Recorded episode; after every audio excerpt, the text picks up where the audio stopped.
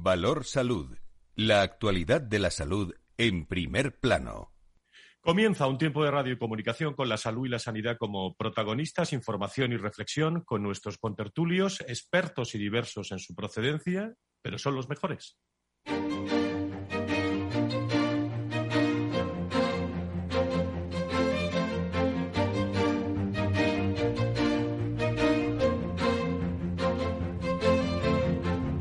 Valor Salud es un espacio de actualidad de la salud con todos sus protagonistas, personas y empresas.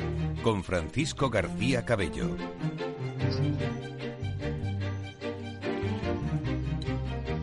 ¿Qué tal? ¿Cómo están? Muy buenos días. Fuerte incremento de la propagación del coronavirus no se ha detenido, ni mucho menos a estas horas de, la mañana, cuando la incidencia acumulada para toda España, 277,90 casos por 100.000 habitantes en los últimos 14 días, se está adentrando ya en la zona de, riesgo extremo a falta de medidas coordinadas desde el Ministerio. Hablan eh, la propia ministra de, de compromisos también en nuestros jóvenes, que es el foco más importante ahora mismo. Especialmente a los jóvenes, sabemos de su compromiso, pero también les decimos que sigan contribuyendo. Primero con un comportamiento que pueda parar la transmisión del virus, pero también en las tareas de rastreo muchos consejeros y consejeras están comentando en el día de hoy la dificultad de ese rastreo. Sabemos de su compromiso, sabemos que llevan un año y medio también padeciendo esta maldita pandemia como el resto de la ciudadanía. No están vacunados. Por eso tan importante es ir a la vacunación de estos colectivos. Y a falta de medidas coordinadas para toda España, los eh, gobiernos autonómicos también están poniendo el foco en el ocio nocturno. El propio presidente Sánchez también ha, hablado sobre restricciones eh, en las últimas horas. Evidentemente se está evaluando la evolución de la, de la pandemia, pero hay que recordar varias cosas. Hay comunidades autónomas que están ya empezando a proceder al cierre del ocio nocturno, a tomar medidas de limitación eh, no solamente de actividades determinadas, sino también eh, perimetrales en determinadas localidades para poder evitar una mayor propagación del virus y de su circulación. Es la gran eh, noticia de la mañana cuando hay un incremento de los menores de 30 años que en su inmensa mayoría no han sido vacunados. Son los que registran una transmisión más elevada y hacen que se incremente la media en el conjunto de la población. El grupo de 12 a 19 años, por ejemplo, la incidencia acumulada a 14 días eh, que el pasado miércoles, a mediados de semana, eh, estaba en 729 casos, en las últimas horas ha pasado a 798. Aún más allá eh, es un grupo de 20 a 29 años que pasa de los 814 a 911. Eh, menciono estas cifras para que vean la tremenda evolución en las, eh, en las últimas horas. Además, no parece probable que esta tendencia vaya a revertirse de, de inmediato y en comunidades autónomas, solo en Canarias, en las últimas horas ha habido 500 eh, contagios. La comunidad valenciana, vamos a escuchar a Chimo Puig, vuelve a clausurar también el ocio nocturno y se empieza a hablar de ese toque de queda. Lo presentamos desde el máximo respeto al tribunal e intentando argumentar que de acuerdo con, la, con lo que dictó en el Tribunal Supremo sí que es, es una buena medida para atajar en estos momentos la situación. Como digo, no parece probable. Comunidades autónomas que pueden reaccionar también esta mañana. Eh, no parece probable eh, que se revierta de inmediato porque la incidencia acumulada también a siete días eh, sirve también para predecir esas variaciones y, como digo, continúa creciendo. 20 millones de personas en España ya han recibido la pauta completa de vacunación a estas horas contra el coronavirus. En total son 20.528.505 los inmunizados y es una noticia positiva el incremento de eh, esta vacunación en un nuevo día, como digo, de aumento acelerado de casos del coronavirus en España. En cuanto a fallecimientos, han comunicado 28 nuevos, 11 más que, en las últimas horas, y los últimos datos facilitados por Sanidad correspondientes a este, a este día sitúan la ocupación en planta en un 2,35% y en UCI un 6,55%. Sé que son datos muy diferentes a los que estábamos hablando, pues hace unos, eh, unos meses. Eh, estamos en una quinta ola sin mucha estrategia. Eh, el gobierno parece que tiene una y es reconocer el aumento de los contagios de los jóvenes y su estrategia que España es un país seguro, pero echamos de menos esa estrategia. El gobierno y el sector del turismo, por ejemplo, han pedido que no se estigmatice a España por el aumento de los casos de coronavirus, sobre todo entre, entre jóvenes, ya que ese crecimiento se está produciendo, como digo, en muchos otros países y defienden que, que este es un país seguro, España, con más de 20 millones de personas vacunadas. Solo un 1% ¿eh? de los jóvenes ingresan en UCI, eso es verdad, pero existe ese 1% y a los vacunados afecta también o puede afectar al 10% de los mismos, fruto de, por ejemplo, una convivencia natural de los jóvenes en, en sus casas con sus padres. Abrir la vacuna a jóvenes, esa pudiera ser la línea, convivir con la vacuna eh, sin cesar, eh, es la, la, referencia también esta mañana en muchos medios de comunicación sobre la sanidad, la economía, el turismo. Francia ha recomendado no viajar a España y por otro lado se elimina la cuarentena también a los que van o vienen a Reino Unido. Una estrategia de España eh, que pasa por ese comunicar el, el contagio entre, entre jóvenes pero nada más. Seguimos rodeados, como digo, de, del bicho. A nivel internacional, Cuba, por ejemplo, fíjense, ha registrado este jueves dos récords, ¿eh? diarios absolutos, eh, como referencia internacional. Desde el inicio de la pandemia, el de casos de COVID con 3.819. Son los últimos datos de Cuba. Y el de fallecidos, 26. Entre ellos, por cierto, un bebé de dos meses. Se lo vamos a contar todo aquí en Valor Salud, lo que está pasando y lo que va realmente a pasar en las próximas horas. Nos vamos a acercar también al grupo Rivera Salud porque hay una sentencia muy importante que vamos a comentar también en la tertulia que va a comenzar a vuelta de pausa.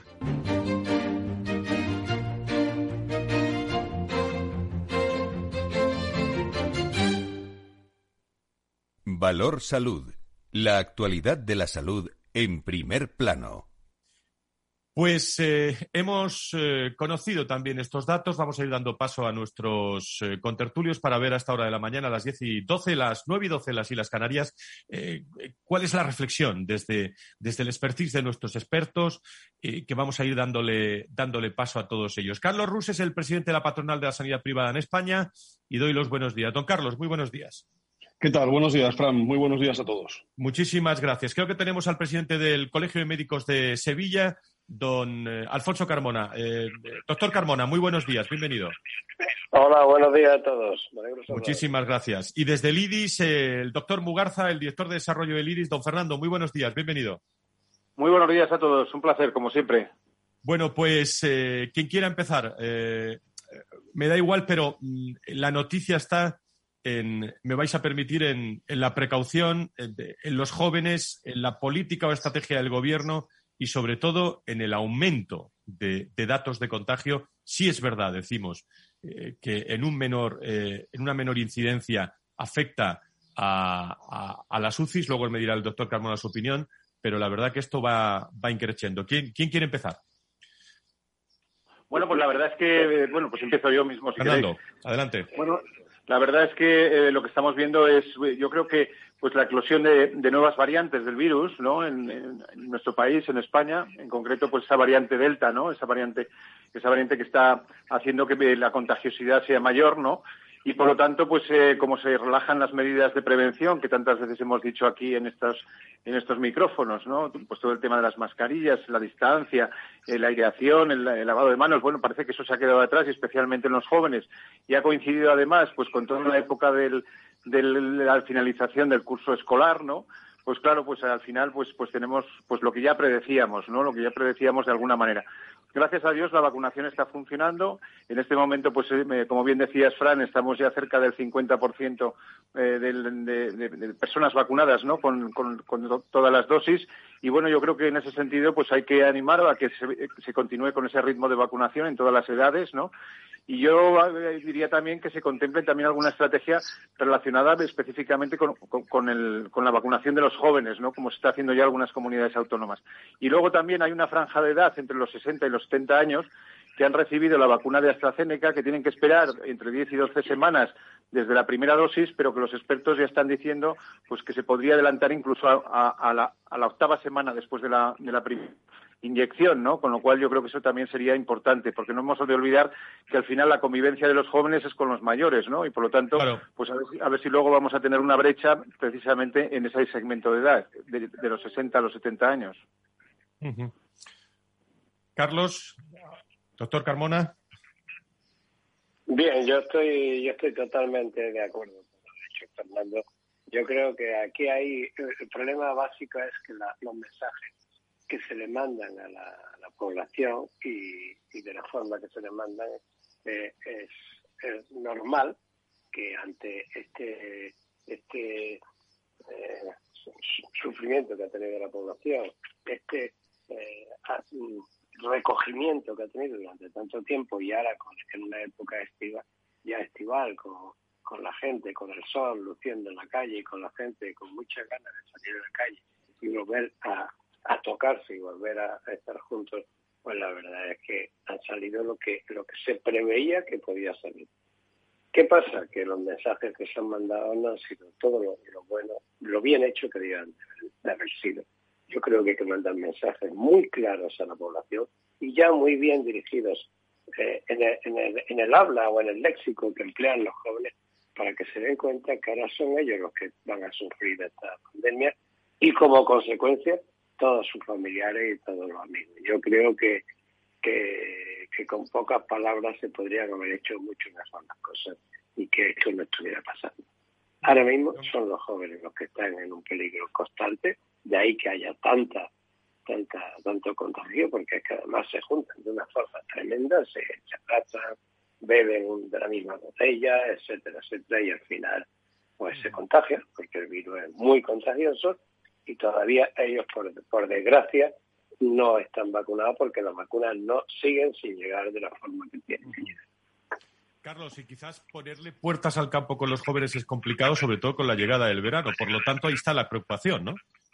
Sí, bueno, yo, yo quería daros algún dato. ¿no? La semana pasada, viernes, manteníamos una reunión con todos los territorios ¿eh? a, nivel, a nivel de España y, comentábamos eh, cuál era la incidencia que teníamos de COVID. ¿no? Y se daba una situación generalizada en todas las comunidades autónomas. Y es que prácticamente no teníamos pacientes COVID en nuestro centro. Entonces, es un dato que habéis marcado, pero que a mí me gustaría pues, eh, apoyarlo en, esta base. ¿no? Y es, es, cierto que estamos con un nivel de contagio muy alto y es cierto también que la incidencia a nivel hospitalario pues, sigue siendo muy baja, al menos en la sanidad privada y por lo que sabemos también en el ámbito, el ámbito público. Luego, lanzar un mensaje a los jóvenes. Eh, yo entiendo, como dice Alfonso, que tengan muchas ganas de salir, pero también están haciendo lo que se les permite. Si algo tuvimos en la primera ola, que tuvo un impacto muy negativo, fue que no se permitió una adecuación a las circunstancias concretas de cada zona. Se tomaron medidas a nivel nacional. Si algo se está haciendo mal desde mi punto de vista ahora es que se, ha vuelto a no permitir la adecuación en función de las circunstancias de cada territorio. ¿Esto qué provoca? Que en zonas donde hay una incidencia muy alta y sería bueno o, establecer un toque de queda o medidas más restrictivas, pues se encuentran sin las herramientas adecuadas. ¿Qué ocurre? Aquí hablamos de salud y hablamos de economía se ha querido abrir, se ha querido abrir y quizás incluso quitar la mascarilla de la forma que se ha hecho, yo creo que un poco precipitado. Hubiera sido lo lógico quitarlo quizás a personas que ya estuvieran vacunadas. Quizás cuando hubiéramos llegado a un 70% de la vacunación hubiera sido el momento más correcto. Y ahora tenemos muchas zonas costeras, que no quiero ni mencionarlas por no, por no provocarle más daño, que se están viendo confinadas, que se están viendo eh, perimetralmente confinadas por, por, esta, por esta situación. Entonces, creo que dotar a las comunidades autónomas de las herramientas para que se puedan adecuar a la, situación concreta de cada zona es fundamental y, esa herramienta se ha quitado. Hombre, y, como la, y como la incidencia es mucho mayor, eh, las estadísticas se cumplen. No es lo mismo tener mil contagiados que tener diez mil, que tener cien mil. Yo creo que lo que ha dicho, lo que ha dicho Gus, que es que, es que hay que dotar a cada comunidad de las armas que haya que tener para poder controlar a aquellos que no se controlan por sí mismos. Y eso es verdad, porque además tenemos la suerte, digo la suerte entre comillas, ¿no? que la, la UCI se están, se están bajando, están dejando de, aparecer estos jóvenes, por suerte tienen una, salud de hierro, como dicen, pero este virus al final puede aprender a a atacar esa salud de hierro que tienen los jóvenes entonces van a seguir las cosas, van a volver las cosas peor. Yo creo que la, es verdad que la UCI y los hospitales estamos descansando, yo gracias, un poco, porque es que han estado, la, la UCI han estado llenas y aquí, por ejemplo, en Sevilla ahora mismo hay muchísimo menos y están bastante despejadas, con lo cual nos da un alivio en respiro. Pero, pero, como dice, hay que estar con la espera y con las armas cargadas por si llega otra vez otra ola que puede llegar en cualquier momento, sobre todo que estas, estas nuevas variantes del virus puedan atacar otra vez a, otras personas y sobre todo a los jóvenes que ataquen más. Yo creo que tenemos que seguir mm, hablando con los jóvenes, contentándolos convencer, como sea, de que tienen que protegerse, que es la única forma válida con todas las medidas, para ellos y para los demás. Si eso no lo hacen ellos, nos va a costar mucho trabajo y el Estado es el que debería intervenir de la forma que cada comunidad lo crea, pero que todas debían de hacer exactamente lo mismo.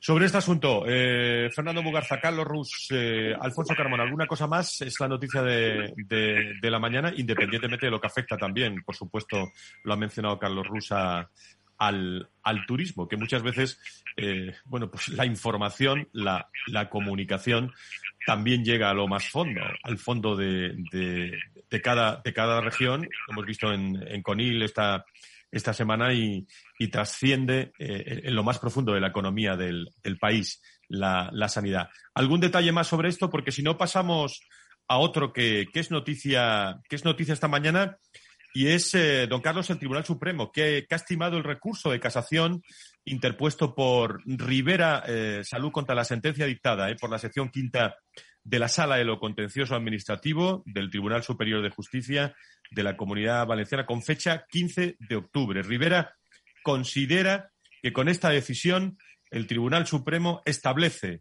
un antes y un después en los procesos de reversión. Aquí lo hemos hablado mucho en esta tertulia de las administraciones públicas en España y me parece una noticia, estamos intentando hablar con portavoces de Rivera, que lo vamos a hacer a lo largo del programa. Me parece una noticia destacada. Carlos, Fernando.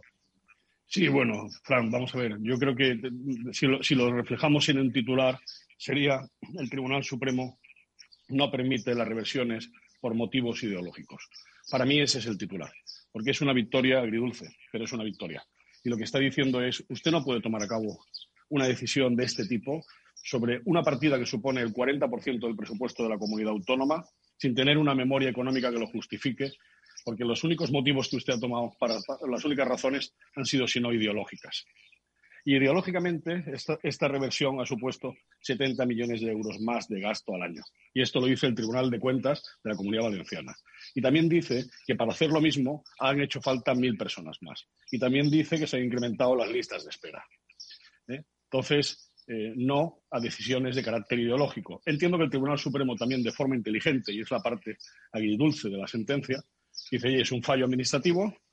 Si ahora eh, esa reversión eh, la, volvemos atrás, claro. la, comunidad volverá a hacer, lo hará correctamente y volverá a hacerlo. Y el perjuicio que supone para los pacientes y los profesionales, ese impasse, pues no tiene sentido.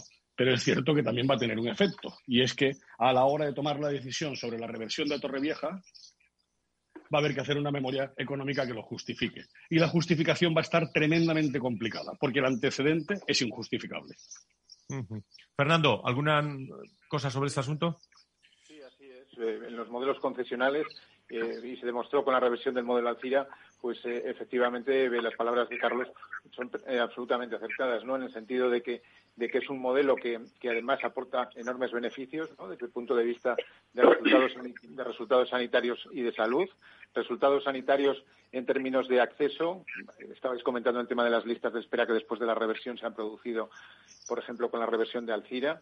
Eh, en temas también de eficiencia, desde el punto de vista económico es indiscutible y ahí, están también las deliberaciones y las conclusiones de, de, de los órganos administrativos correspondientes ¿no? al respecto. Desde el punto de vista de satisfacción de los pacientes, porque la satisfacción de los pacientes en ese sentido es muy grande, ¿no? Con el modelo concesional. Y también desde el punto de vista de la satisfacción, bueno, de la satisfacción de los profesionales, ¿no? Que también está ahí, ¿no?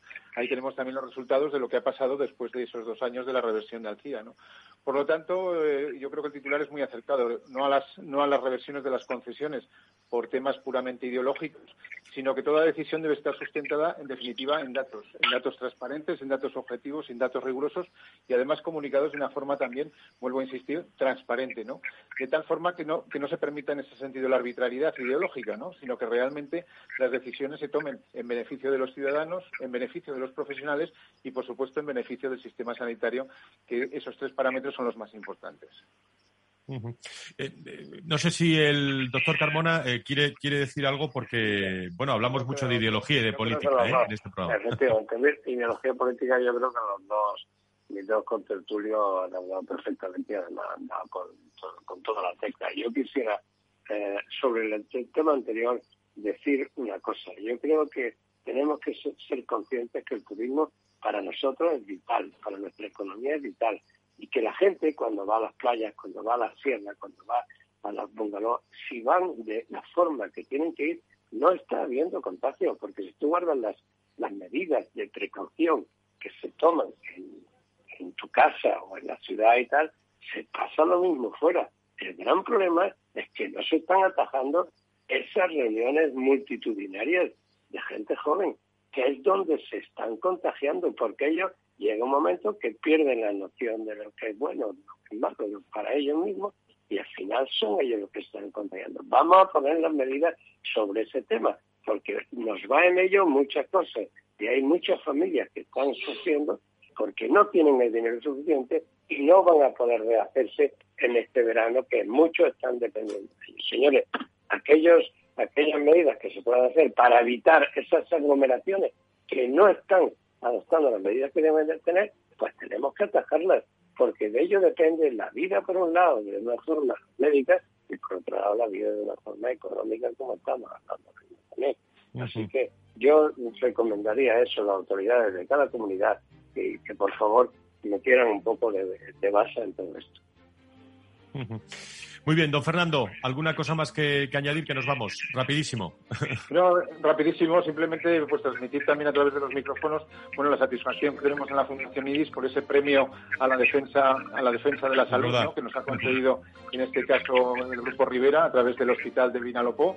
Y por lo tanto pues eh, decir simplemente que estamos satisfechos Muchísimas gracias y que seguimos precisamente en eso, en la defensa del sistema sanitario en su conjunto, público y privado, y por supuesto en, poner en valor la aportación ingente del sistema sanitario privado a la sanidad de nuestro país.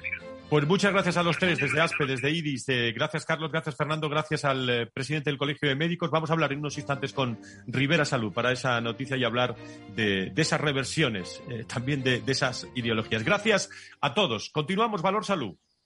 Hay ocasiones en las que más es menos, y eso es bueno. Cuanta más gente está de vacaciones, menos tarda en aparcar. Cuanto más queda de verano, menos me duele que acabe el día. Y este verano, con Renta 4 Banco, cuanto más invierto, menos comisiones pago. Y eso sí que es bueno. Entra e infórmate de las bases de la promoción en tu oficina Renta 4 más cercana o en r4.com. Renta 4 Banco, tu banco especialista en inversión. Frente a los impagos, vitamina D, la fórmula de información empresarial exclusiva de Informa para minimizar los riesgos y facilitar la toma de decisiones. Descubre Data Powered by Informa, la solución perfecta para tu negocio. Consulta al especialista en Informa.es. Si estás pensando en comprar una casa, entra en cuchabank.es y accede a nuestra oferta hipotecaria. Cuchabank, el banco de tu nueva casa. Escuchas Capital Radio, Madrid 105.7, la radio de los líderes. Esto te estás perdiendo si no escuchas a Luis Vicente Muñoz en Capital, La Bolsa y la Vida. Alberto Iturralde, analista independiente. las posiciones cortas lo que son es el buitre que devora el cadáver. El cadáver es anterior, ha muerto antes, y lo explico. Si un valor tiene eh, todavía un núcleo duro dentro, que obviamente sabe que esa empresa es viable, apoya el valor hasta el punto de que las posiciones cortas le dan dinero. Él siempre tiene la posibilidad de, tanto con crédito como con acciones, manipular el valor. Una posición corta si algo hace es subir un valor. No te confundas. Capital, la bolsa y la vida con Luis Vicente Muñoz, el original. Capital Radio, la genuina radio económica.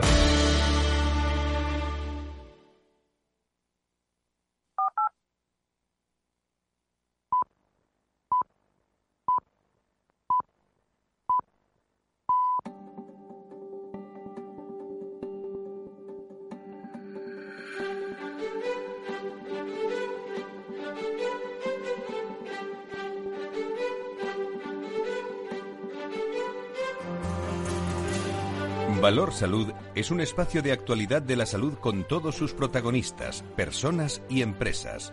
Con Francisco García Cabello.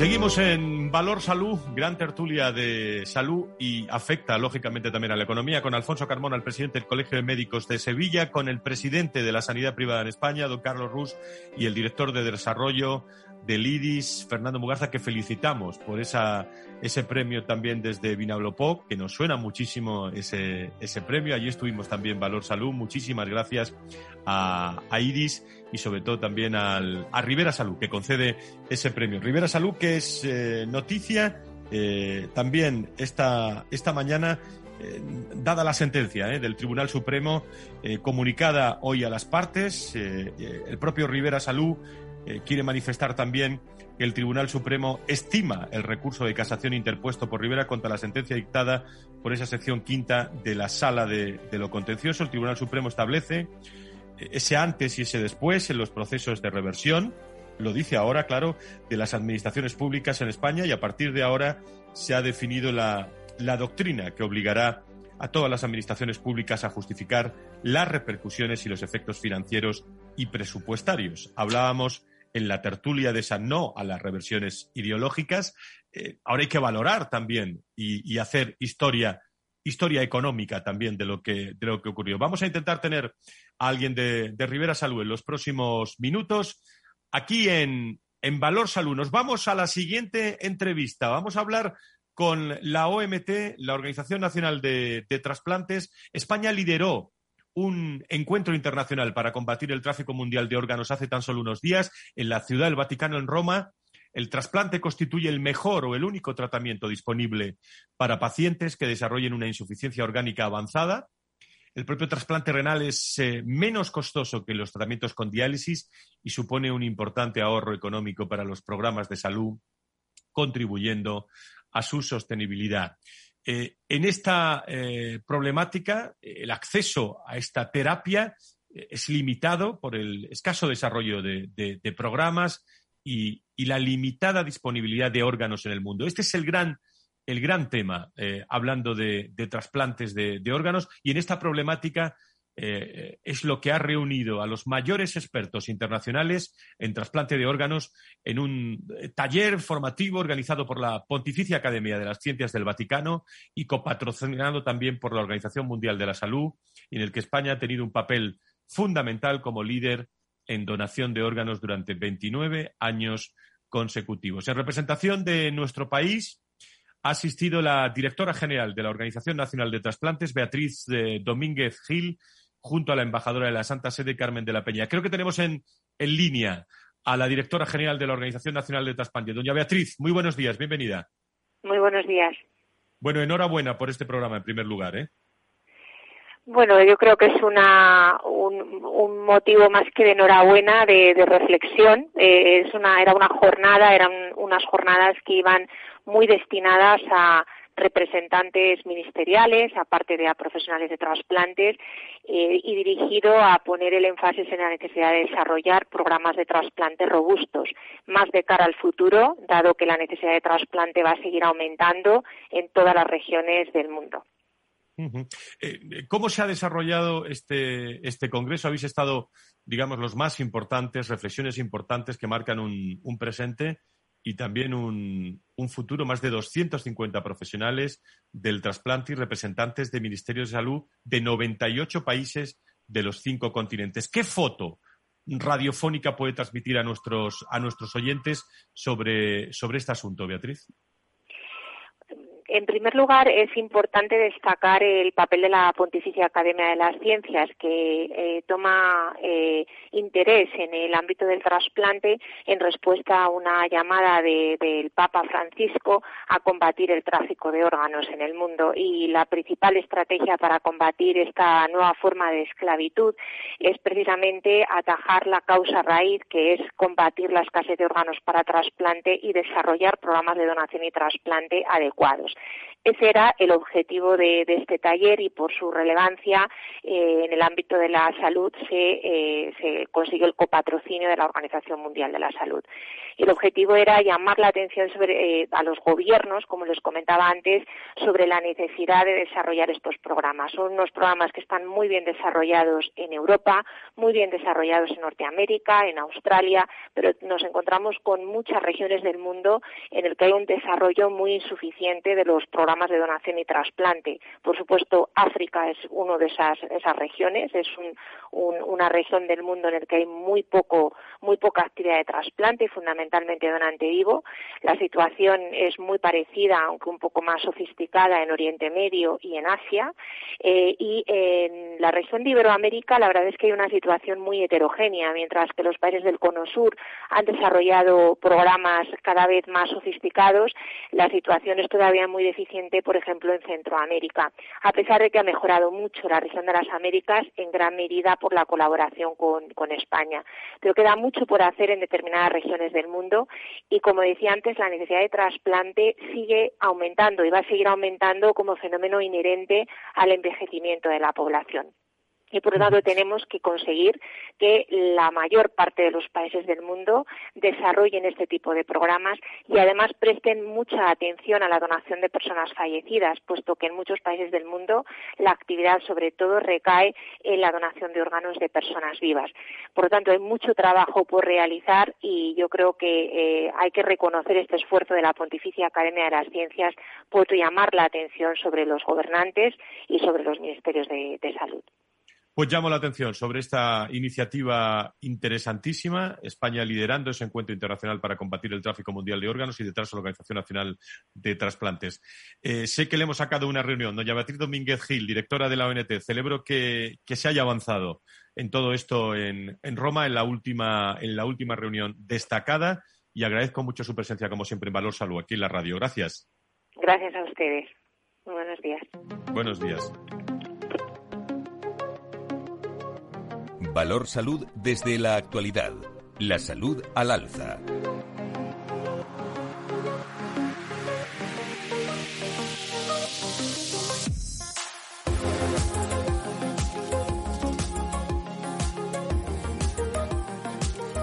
Siempre hablamos en este programa de la importancia también de, la psicología eh, como momento extraordinario que estamos viviendo con el eh, coronavirus y, sobre todo todos los datos de salud mental que, tenemos y estamos viendo. Siempre algunos consejos nos vienen bien. Creo que tenemos a eh, Rafael San Román, psicólogo desde IFIL, como responsable también de, relaciones públicas, relaciones institucionales de, de esta casa experta en todos estos temas. Rafael, muy buenos días, bienvenido. Hola, buenos días gracias. Bueno, desde IFIL, cuéntanos eh, qué recomendaciones nos dais en un momento donde vosotros os dedicáis a esto, pero muchas personas y empresas están muy, eh, preocupadas y ocupadas por la psicología y por el arranque en septiembre de su plantilla. Exacto, más que nada están ocupadas de su bienestar y de cómo promoverlo, ¿no? Entonces la, la mala noticia es la cómo de perjudicada se está viendo la salud mental eh, de las personas en general y de los trabajadores en particular debido a la pandemia y la buena noticia es la gran atención que le estamos prestando y la capacidad de las empresas de poner en marcha eh, medidas, estrategias, decisiones concretas de cuidado del bienestar psicológico de sus trabajadores, porque eso es, eh, es muy importante para cuidar del, del, rendimiento de una manera continuada, no solamente para tener éxitos puntuales, pero que no son sostenibles a largo plazo.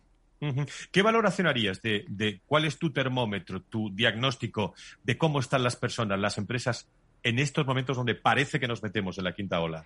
Pues las personas y las empresas, los equipos están con sentimientos, emociones encontrados y, eh, y, a veces contradictorios, lo cual es muy natural, ¿no? Estamos eh, con ganas de que acabe, pero todavía con miedo, con incertidumbre. Eh, queremos a veces correr antes de caminar, ¿no? Pero queremos eh, armonizar el que la vida siga con el estar, eh, bueno, eh, poniendo en marcha las medidas preventivas para que pueda, para que la vida pueda continuar y el trabajo pueda continuar de una manera segura, ¿no? Entonces, pues, es, cada uno estamos encontrando, cada uno como trabajadores, como personas, como empresas, estamos encontrando nuestra, nuestras propias medidas, estrategias para, para encontrar el punto adecuado entre continuar con la vida, continuar con el trabajo, sobreponernos a la crisis, pero también hacerlo de una manera lo suficientemente prudente como para que el, rendimiento y la salud no se vean perjudicados. Eh, desde, desde Phil, eh, ¿qué objetivos tenéis, qué retos para, para los, próximos, los próximos meses donde desde luego, el bienestar va a ser protagonista, las áreas de recursos humanos y las áreas también de salud de nuestras empresas. ¿eh? Exacto, el, bienestar va a ser protagonista y ya es protagonista. Otra cosa es que haya personas o, equipos o managers o empresas, como lo queramos decir, que nos han dado cuenta. Entonces, en, en iFeel, nuestro compromiso es seguir ayudando y acompañando a las empresas en la mejora y en el cuidado del bienestar psicológico de sus trabajadores. Primero, porque eso está bien en sí mismo, porque cuidarse siempre está bien, siempre es un valor que no hace falta justificar. Y segundo, porque a un nivel corporativo es lo más eficiente y es lo más beneficioso, porque es lo que mencionaba hace un momento. Eh, podemos trabajar de una manera mm, atolondrada o manga por hombro o, bueno, bajo la presión y tener buenos resultados de una manera puntual, pero eso no es eh, sostenible eh, de cara a la productividad de la empresa ni de cara a la salud de los trabajadores. Entonces, ese es, el, el horizonte en el que en, en estamos metidos sobre todo a través de nuestro programa de bienestar emocional para empresas, a través del cual pues eh, acompañamos a los responsables de recursos humanos y asesorándoles sobre cómo cuidar de sus equipos y también ofrecemos a los empleados de las empresas un programa muy completo dividido en diferentes niveles según sus necesidades para cuidar de su salud mental. Pues recursos humanos y salud que están muy cerca y estarán muy cerca, atentos, porque después a la vuelta del verano va a haber novedades también respecto a esto. Rafael, ha sido un placer tenerte. Muchísimas gracias. Eh, gracias, gracias a, Phil. ¿eh? Gracias. Gracias por, gracias por estar con nosotros. Eh, aquí en este programa en Valor Salud los pacientes están muy cercanos. Global Health Hub es una alianza global de asociaciones de pacientes pero con, un, con una peculiaridad. Hablamos de pacientes cardiovasculares, entre las que se encuentra también la Asociación Española de Portadores de, Válvulas Cardíacas y que han desarrollado un informe de enfermedad de las válvulas cardíacas muy interesante, eh, que en este programa también Pacientes Investigación siempre está en primer plano. Creo que tenemos en línea a Marta Siches, directora del Instituto Cardiovascular. Nos vamos al Hospital Clínic de Barcelona. Eh, doctora Siches, ¿cómo estás? Muy buenos días. Muy buenos días, ¿cómo estamos? Muy bien, fenomenal. Desde, desde Barcelona, como directora del Instituto Cardiovascular, ¿qué, conclusiones podríamos sacar eh, en cuanto a la enfermedad de las válvulas cardíacas para que lo entiendan todos nuestros oyentes? Estáis trabajando, como dice el lema, es el, el, claim, trabajando juntos para mejorar la experiencia del paciente, ¿no, doctora? Exactamente. Las, enfermedades de las válvulas del corazón son un, problema de salud importante del cual la, sociedad conoce poco. Y esto es un problema actualmente creciente, que ya existía antes y que afectaba a algunas personas ah, en nuestro entorno más jóvenes, pero que actualmente la epidemiología de estas enfermedades va muy asociada en nuestro entorno al envejecimiento de la población. Eso quiere decir que esto es una epidemia que vamos a tener, porque nuestra población en nuestro entorno europeo está envejeciendo. Por tanto, esto es una enfermedad ah, grave que afecta y afectará a mucha gente y que la buena noticia es que tiene un tratamiento eficiente. El, objetivo de estas asociaciones, de esta organización y de esta asociación de, pacientes y del trabajo que hemos hecho intentando juntarnos personal sanitario y pacientes es intentar, entre todos, hacer un camino más fácil para el paciente y que el paciente pueda ser atendido mejor. Y atendido mejor quiere decir prestar atención a estas enfermedades, detectarlas a tiempo, porque entonces pueden ser tratadas de manera eficaz. Hablamos de, un informe, el que han trabajado ustedes, que lo que hace es fijar ¿no? una serie de líneas de actuación eh, aplicables también en todo el camino asistencial de un enfermo con valvulopatías. Exacto. Con las valvulopatías son estas enfermedades de las válvulas del corazón y, ah, como digo, es muy importante el diagnóstico ah, precoz de estas enfermedades y como eh, ya he dicho, muchas veces van asociadas al envejecimiento, a veces incluso el propio paciente presta poco atención, porque los síntomas que producen se pueden parecer muchos a los que uno puede asumir cuando uno se hace mayor. Es aquello de, bueno, me canso, pero me canso porque me hago mayor pues un poquito este, este documento de consenso presta atención a los puntos, a los signos de alarma, a, la atención en la atención primaria, en los médicos de familia, también en, el acceso a los hospitales y a centros de, excelencia expertos en el diagnóstico y en el tratamiento de, de estas enfermedades. Porque, como digo, son enfermedades poco conocidas que son ahora cada vez más frecuentes y que afortunadamente tienen un tratamiento eficaz cuando se aplica en el momento adecuado. Eh, por último, eh, doctora, eh, ¿cómo podríamos cuantificar el número de, enfermos y, lo que prevén ustedes que se va a incrementar esta? Lo digo por la prevención también. Si hay alguna algún mensaje en esta línea.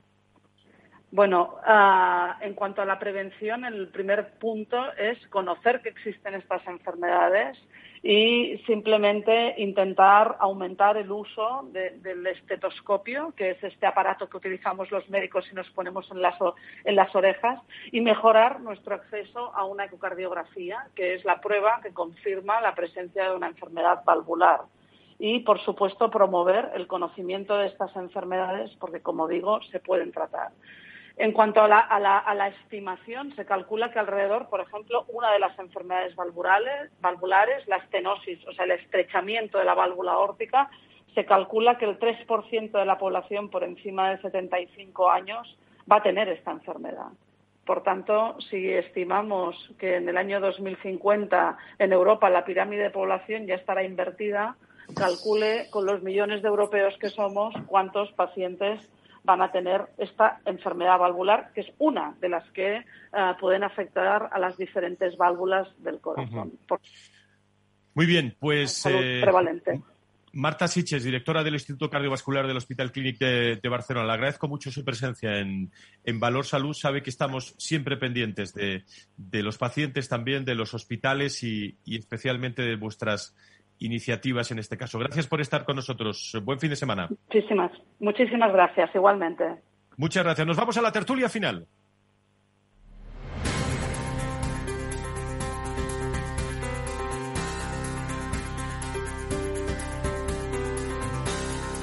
La salud al alza. Valor salud.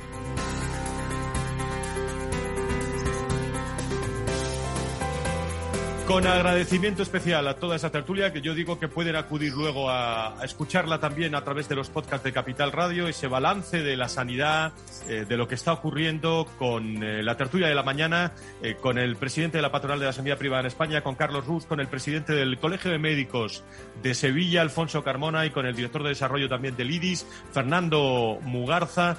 Eh, que han estado con nosotros hablando de, los titulares eh, y de todos los aspectos. Al final del programa también tenemos una reflexión final. Creo que tenemos ya con nosotros a José Ignacio Nieto, experto en políticas sanitarias y el consejero de salud de La Rioja. Querido Nacho, ¿cómo estás? Muy buenos días.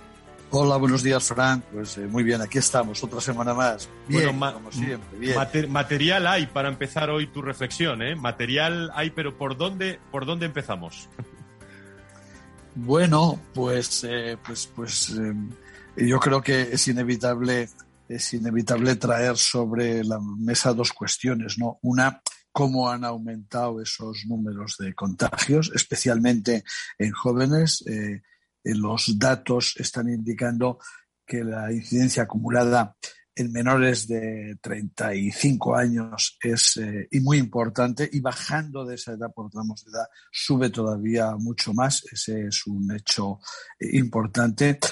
Es verdad que la parte buena, eh, que, hay que tenerla en cuenta, pero que no debe permitirnos por eso pensar que no es un problema, es que no están siendo muy graves y que las hospitalizaciones no son muchas. Eso siempre es una cuestión importante. Y por otro lado, cómo está aumentándose la vacunación, sin ninguna duda, este hecho nos ha eh, servido a todos de espoleta para hacer que se corra todavía más y que se avance en la, en la vacunación y las comunidades autónomas están anunciando que cada vez van a vacunar a la gente más joven, con carácter más general. Y te puedo decir que los datos de Madrid, que los eh, conozco, los tengo ahora mismo frescos, es que desde hoy se está vacunando ya a personas eh, por autocita y por tanto por todos los medios de 25 y 30 años. Se ha abierto ya, a los de más de 30 ya estaba abierto. Desde hoy los de más de 25 y desde el lunes que viene creo que es a los de más de 16 años que ya podrán empezarse a vacunar el día 13. Pues ese pedimos mucha precaución ¿eh? a todos los jóvenes. Eh, luego ya eh, está todo el aspecto del turismo, de, todo lo que está afectando esto y la precaución que tenemos que tener en las próximas, semanas, que eso es evidente, porque los jóvenes conviven con, con mayores, ¿no, Nacho? Sí, sí, conviven entre jóvenes muchísimo y conviven con todos, evidentemente. Incluso con los vacunados. Sí, claro, no, no, con los, efectivamente, con los vacunados. Y bueno, eh, eh, el hecho de estar vacunado no te exime de poder contagiarte, incluso de volver a contagiarte si lo has estado. Pero en cualquier caso, una persona vacunada, como podemos estar ahora ya muchos, eh, bueno, como estamos, no te, no te impide el contagio. Es cierto que lo que sí da una mayor garantía es de que los efectos de ese contagio van a ser, van a ser menores, van a ser menos importantes. Pero por lo que decíamos antes de los jóvenes, yo no quiero que parezca que estoy quitando la importancia al asunto porque eh, está habiendo ingresos de jóvenes en los, en los hospitales y bueno, pues eso les debe hacer también pensar, ¿no? Se están incidiendo también en campañas para para eh, que sean conscientes, especialmente todos, pero especialmente los jóvenes, de que, de que no son un problema, pero que son parte de la solución del COVID si tienen esos cuidados, si se comportan de la forma lógica y natural que deben comportarse, evitando algunas cuestiones y respetando las normas y las reglas que seguimos teniendo, que cada vez son un poco menos duras, pero están ahí. Nacho, me vas a permitir porque tenemos línea con el presidente de Rivera Salud a esta hora de la mañana, eh, don Alberto de Rosa, que está en directo con nosotros en, eh, Valor Salud. Señor de, de, Rosa, don Alberto, encantado de saludarle. Muy buenos días. Hola, muy buenos días. Encantado de saludarle también. Muchísimas gracias. Bueno, eh, primeras valoraciones sobre esa noticia, sentencia del Tribunal Supremo comunicada a las partes, eh, que bueno, por resumirlo hemos hablado en la tertulia, un Tribunal Supremo que estima el recurso de casación interpuesto por Rivera contra la sentencia dictada por la sección quinta de la Sala de lo Contencioso Administrativo y que, bueno, un Tribunal Supremo, eh, presidente, que, que marca un antes y un después en los procesos de reversión, ¿no? Pues yo creo que hoy es un gran día para los que creemos en el Estado de Derecho, para los que creemos que eh, no se pueden tomar decisiones ideologizadas y sectarias sin justificarlo eh, y sin justificar pues eh, que, que, tenemos una gran responsabilidad como servidores públicos de usar bien los fondos públicos que los ciudadanos nos ponen. Y yo creo que hoy es un día en el que el populismo en la economía española porque esto no es algo que afecta a Torrevieja o a Rivera Salud, sino afecta a todo el sector confesional español y yo creo que es un día que eh, el populismo en, la economía española pues ha dado un paso atrás. Y si me permite, afecta también a la estabilidad presupuestaria, incluso al control del gasto público, ¿no? Claro, o sea, es que aquí parece que por que a alguien se le haya ocurrido la idea, oiga, no, no me gusta la gestión privada de servicios públicos, hablo de agua, hablo de, de cualquier tipo, en este caso hospitales, pero pensemos todo el sector confesional español, que haya un alcalde o un presidente de una, de una, región que decida, oiga, pues no me gusta esto, y esté eh, jugando con los fondos eh, que, los ciudadanos les ponemos a su disposición a través de impuestos. Ojo, y los fondos europeos que estamos solicitando para ayudar a salir de la crisis, que se utilicen de un modo ideológico sectario, pues bueno, lo bueno de esta sentencia es que marca un antes y un después, la decisión de un gobierno democrático nadie la discute, pero hay que discutir que la decisión de un gobierno democrático está sometido a los controles de la ley, que en este caso es la ley de estabilidad presupuestaria, y yo por eso creo que es muy importante, además, se anula la sentencia, fíjese usted lo importante, se anula desde el Supremo una sentencia de un TCJ que dijo textualmente el TSJ de la Comunidad Valenciana que era una decisión unilateral del Gobierno y que no hacía falta hacer ninguna memoria ni informe económico. El Tribunal Supremo ha dicho que eso no es posible en un país como España.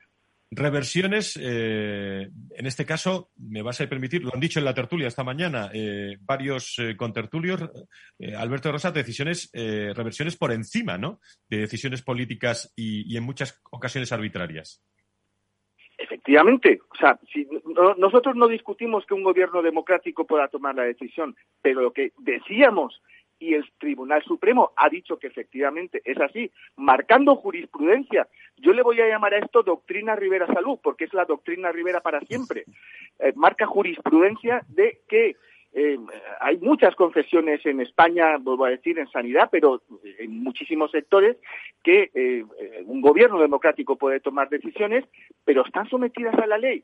Y ya sé que a lo mejor es algo que todos damos por supuesto, pero en el caso de la Comunidad Valenciana y en el caso de las reversiones que aquí estamos eh, intentando parar con, de acuerdo a la ley, pues hasta este momento eh, pues eh, el gobierno insistía en que había un camino y el Tribunal Supremo ha dicho que ese camino se ha cerrado. Nacho, eh, tenemos a Nacho Nieto. 30 eh, segundos de reflexión o pregunta y le pido también 40 segundos al presidente de, Rivera Salulo. Eh, entre los dos, para acabar. No, tenemos más tiempo. Adelante, Nacho. Bueno, yo lo que únicamente decirle a, don Alberto de Rosa y saludarle es, bueno, le quiero felicitar y darle la enhorabuena por haber los, los tribunales al final lo que hacen es ver si las cosas que se han hecho están o no ajustadas a la ley a la que estábamos obligados todos, que lo decimos muchas veces. Creo que es importante eh, esa sentencia, lo que, es, lo que ha logrado Rivera Salud, eh, manteniendo eh, su, su, criterio y defendiéndose en los tribunales y que, bueno, pues que van a tener que pensarse muchas cuestiones que se hacen o que se plantean por ahí cuando la colaboración público-privada se pone en tela de juicio y en cuestión. Y no, y no hay una atención por realmente cómo se prestan los servicios y lo que cuestan esos servicios, sino cuestiones únicas y exclusivamente políticas lo que viene sucediendo ya hace muchos años. Precedente importante. Alberto. Precedente importante, Alberto. Pues nada, yo la verdad es que muchísimas gracias. Estamos satisfechos. Ha sido un camino duro. Esto ha sido David contra Goliat. Eh, y una vez más, pues eh, David ha conseguido pues eh, el objetivo que era fundamentalmente y pensando en toda la economía española que las decisiones por delante de los prejuicios están los juicios y están los datos y la transparencia. Y aquí las decisiones que se tomen tienen que ser basadas en datos y transparencia y no en sectarismo. Pues sentencia histórica eh, que no impedirá que continúen las conversaciones, me imagino, con la Generalitat eh, y el consenso y el diálogo. Eh, no a las reversiones, ha dicho esta mañana la tertulia ideológica, sino una sentencia, como digo, histórica, la que hemos comentado aquí, esa noticia que, que, hemos conocido con la voz del presidente, el propio presidente de Rivera Salud, Alberto de Rosa. Don Alberto, gracias, enhorabuena y un abrazo también a todo el equipo de Rivera Salud. Gracias. Muchas gracias a ustedes. Adiós. Bueno, Nacho, pues no nos da tiempo para más. Muchísimas gracias. Era la noticia, es una de las noticias de, interesantes de, la mañana también para la salud, sentencia histórica. Gracias por estar con nosotros. Cuídate mucho. Hasta el próximo fin de semana, hasta el próximo viernes. Gracias. intentaremos hacerlo, no tengas ninguna duda. Y un saludo y un abrazo para todos. Y gracias. Efectivamente, a cuidarse y a ser buenos. A ser buenos. Muchas gracias a Nacho Nieto, experto en políticas sanitarias y consejero de salud de La Rioja. Y a todos el próximo viernes. Más salud y sanidad. Aquí, en la radio, en Capital Radio. Contado otra forma, claro, adiós.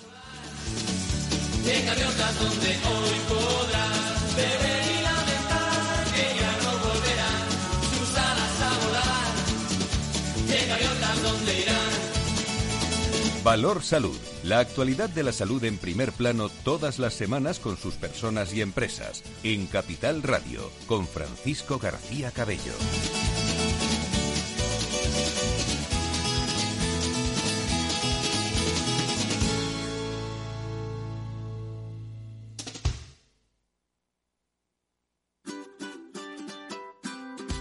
Mesa y Descanso es el programa donde Mar Romero te acerca cada fin de semana los mejores productos, te invita a disfrutar de los buenos vinos de cada denominación de origen y a conocer restaurantes y lugares de ocio con un encanto especial. Mesa y Descanso, los domingos a las 13 horas, aquí en Capital Radio.